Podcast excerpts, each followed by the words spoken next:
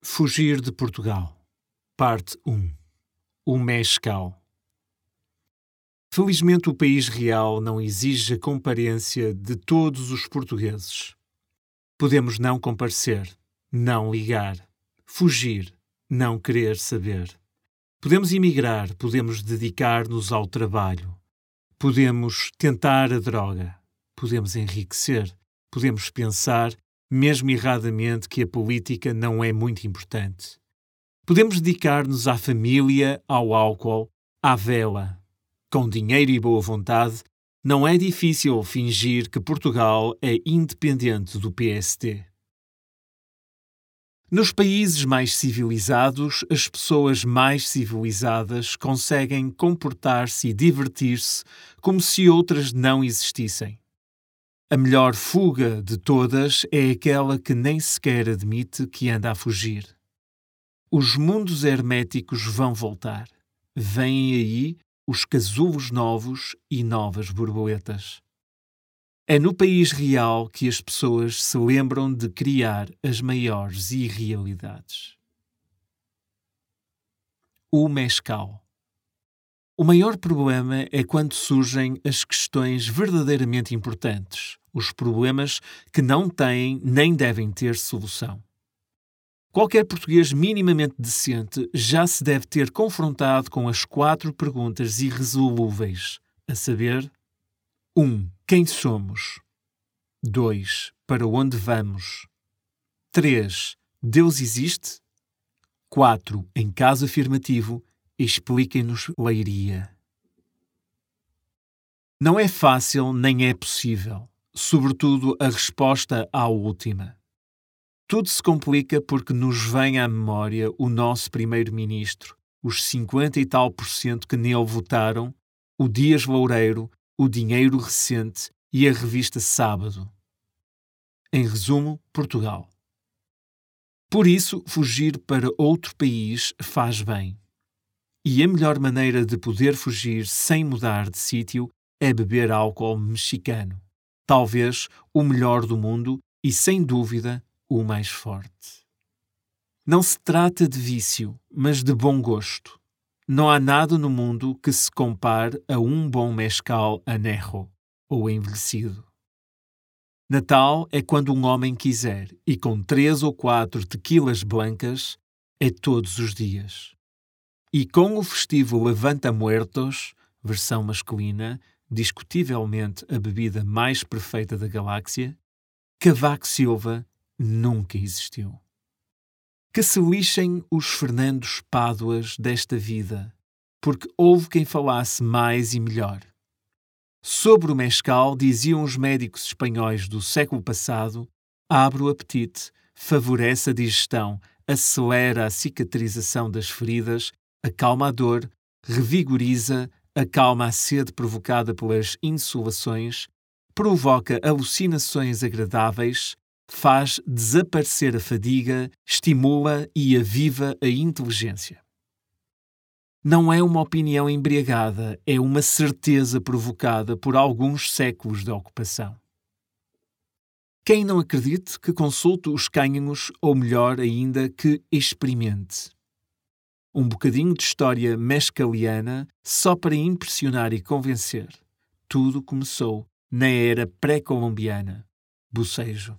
Os índios descobriram que pela fermentação da seiva do fruto de uma planta, ressonar, o maguey, espécie de agave, seja lá isso o que for, podiam ter o paraíso num instantinho, pausa para digerir a metáfora. Chamaram-lhe metal e scali, magoei cozido, mais ou menos. No século XVIII, os espanhóis, entre uma chacina e um massacre, acharam por bem exportar a aguardente que se fabricava nas colónias e começaram a destilá-la por alambique. Em 1785, a corte castelhana resolveu proibir a fabricação, concorresse com os álcoois e europeus. Foi tarde.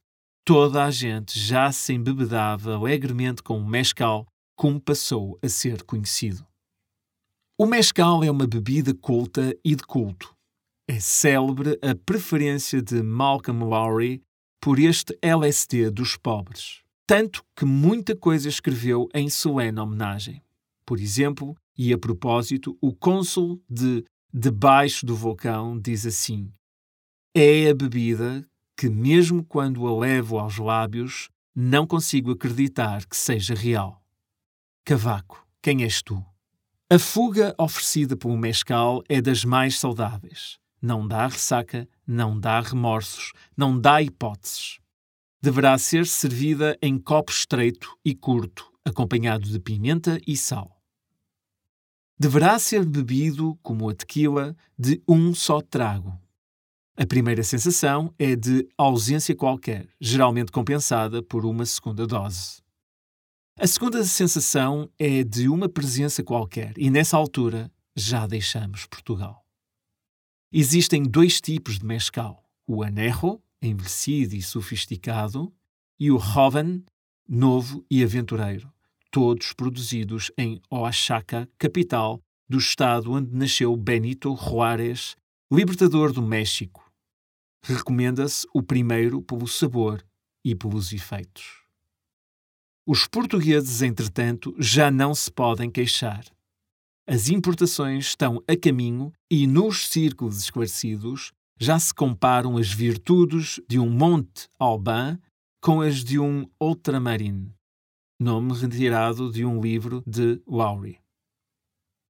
Em Lisboa, os bares mexicanos estão a proliferar, mas consulte um especialista antes de cometer uma loucura.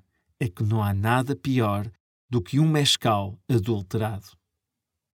Depois há a tequila, nome de bebida e cidade, e nascida para o mundo por volta de 1920 no estado Jalisco.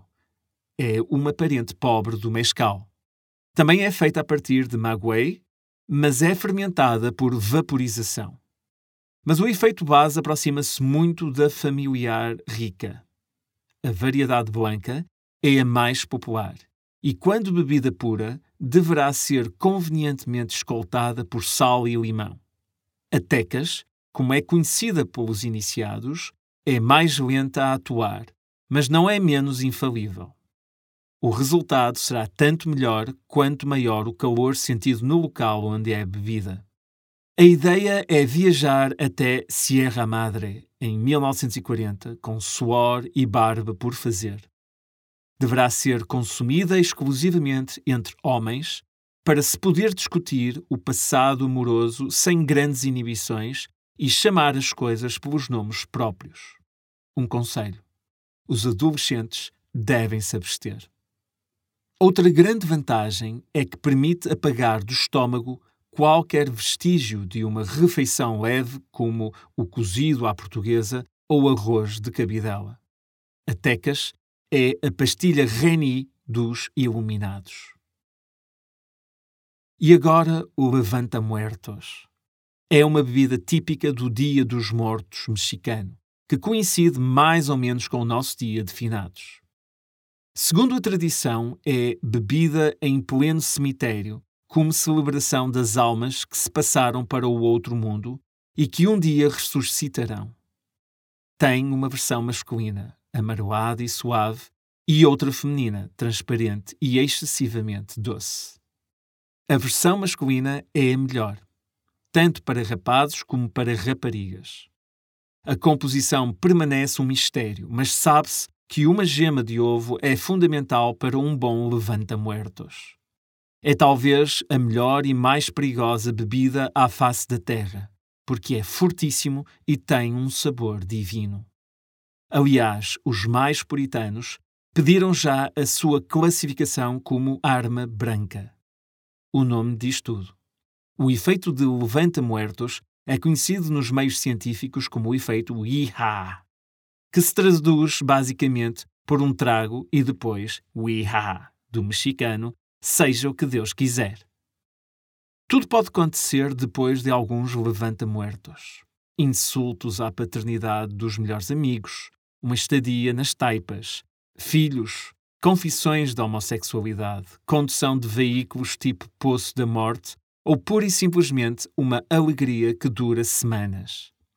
É a fuga ideal da realidade silva que temos de aturar todos os dias e recomenda-se a quem ainda não tenha ido, nem queira ir, ao preço certo.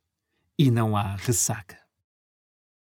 Que mais se pode pedir quando se quer escapar do Colditz, Cavaco, do sorriso de Joaquim Letria, da democracia de sucesso da CEE, da Europália, do Henrique Diz, da estabilidade, das vivendas à beira da estrada, dos hipermercados, recheio, dos fatos de treino ao domingo, do recolher obrigatório das quatro da manhã, do totoloto na repartição de Portugal.